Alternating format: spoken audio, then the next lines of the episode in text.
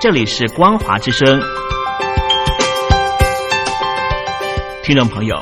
从现在开始，请您一起来关心最近发生的新闻事件。欢迎收听《光华随声听》。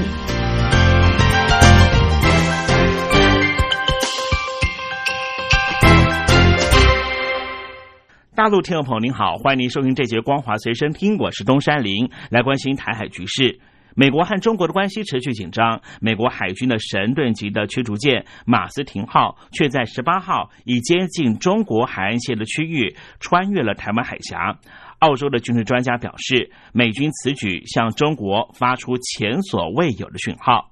十八号的时候呢，这一艘神盾级的军舰在中线以西的地方通过了台湾海峡，也就是靠近中国海岸线的一侧航行。中共的东部战区的发言人张春辉说，共军全程对美国的军舰跟踪监视，更指控美国近来对于涉台问题动作频频，破坏了台海的和平稳定。而对此，澳洲国立大学的国际安全及情报研究的教授布拉德就表示，美国向中国释出了微妙的讯息，相当于打出了一张百搭牌，这是前所未有的行动。所谓百搭牌，指的就是扑克牌的术语，原来是指可以由庄家在发牌之前定义的牌，后来衍生成难以预测却对结果至关重要的决定性的因素。这名专家表示，重要的是，美国正在向中国传达讯息，基本上就是说，美国拒绝承认中国在南海和台湾的所有主张。另外，专门追踪飞机动态的飞机守望在十八号也发布的消息显示，美国空军两架 B-1B 的轰炸机十七号的时候从关岛起飞返回美国的本土基地，其中一架却逼近了中国划设的东海防空识别区，挑战了中国的底线。对此，中国军事专家认为，不排除美军在演练攻击模式。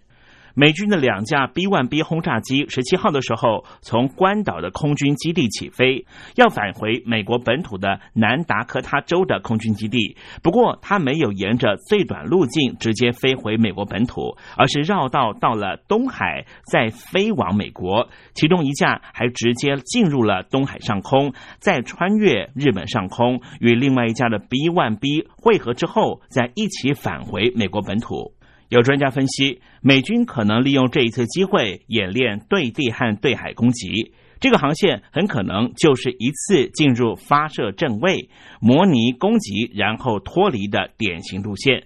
另外，值得一提的是。AMG 一五八基本型的射程范围是四百公里，而 B 万 B 轰炸机这一次应答的讯号消失点距离中国恰好在这个范围之内，不排除这一次的飞行进行相关演练的可能性。而与此同时，美国和日本政府也正在磋商，要安排双方的防卫大臣和国防部长呢，就在这个月下旬在关岛举行秘密会议。这秘密会议的会谈可能会针对于中国的东海和南海行动趋于活络和中国军力急增增强的问题进行讨论。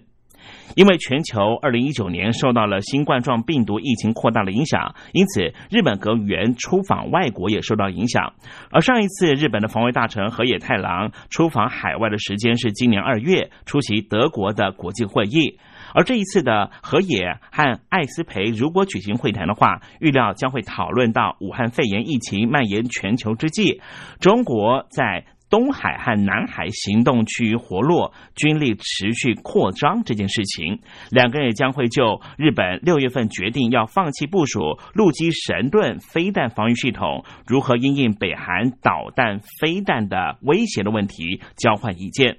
河野计划会搭乘自卫队的飞机前往关岛，在美国的空军基地里面和美国的国防部部长艾斯培进行会谈。继续来关注的是大洪水的消息。中国大陆连日暴雨成灾，第五号的洪水过境了重庆。重庆市水利局十八号首次启动了一级防汛应应措施。目前好多个景点都传出了灾情，街道纷纷被洪水淹没。但是有一名网友抛出了一家建商的广告。上面写着“把一整条培江悬挂在你的窗外”，随后再附上现在四川洪灾的惨况。颇文的网友在加注了“这不是虚假广告”。网友看完之后纷纷笑说：“建商可真是说到做到。”刚才提到的就是重庆的最新惨况，主要的原因就是因为嘉陵江的二零二零年第二号的洪水和长江二零二零年第五号洪水两道洪水都在重庆汇集，形成了巨大的洪峰来袭，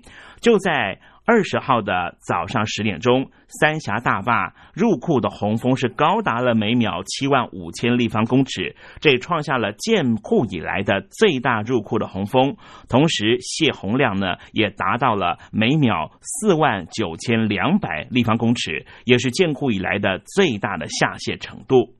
预计三峡大坝入库的流量将会超过每秒五万立方公尺的时间，将会持续五天。换句话说呢，目前在重庆的淹水情况，在这五天都不会有更好的发展。根据编辑台收到最新的消息啊，重庆市有好多地方的临江道路、桥梁、码头和滨水公园的广场都灭顶了。重庆的主城繁华商圈就是南滨路，洪水是漫过了滨江公路，沿街一楼的建筑是普。遍进水，临近嘉陵江的瓷器口古城入口处也已经被淹没，洪水甚至已经逼近了临间店铺的三楼。官方数据显示，目前已经有超过两万户的店铺被淹没，有三十多万人受灾。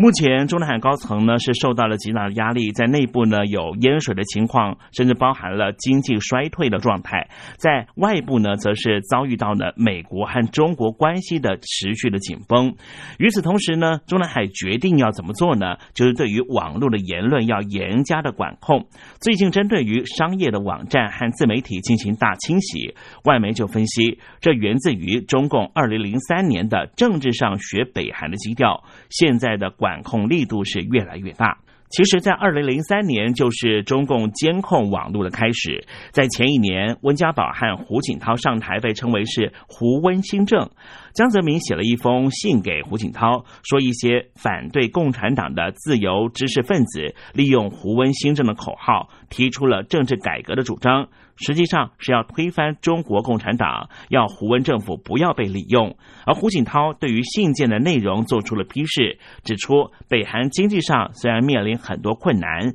但是政治上有非常好的做法。当时的南方都市报和新京报的前总编辑陈义忠就认为，网络监控其实在二零零三年的时候就定下了基调，而现任的领导人习近平上台之后，网网络监控力度明显增强。在江湖时的网络影响不足以威胁到政权，因此打压较轻。但是现在情况不同，因此习近平对于社交媒体、NGO、维权、教会和新闻媒体都是逐一打压。陈义忠表示，中国对媒体从来没有宽松过，但是现在的监控力道是越来越制度化、规模化。他认为做自媒体在中国是没有未来的。受到新冠状病毒的影响，台湾方面对于境外生回到台湾就读这件事情实施了非常高度的管制。不过呢，现在境外生来台又持续的扩大了。台湾的教育部呢正式宣布，即日起开放高中以下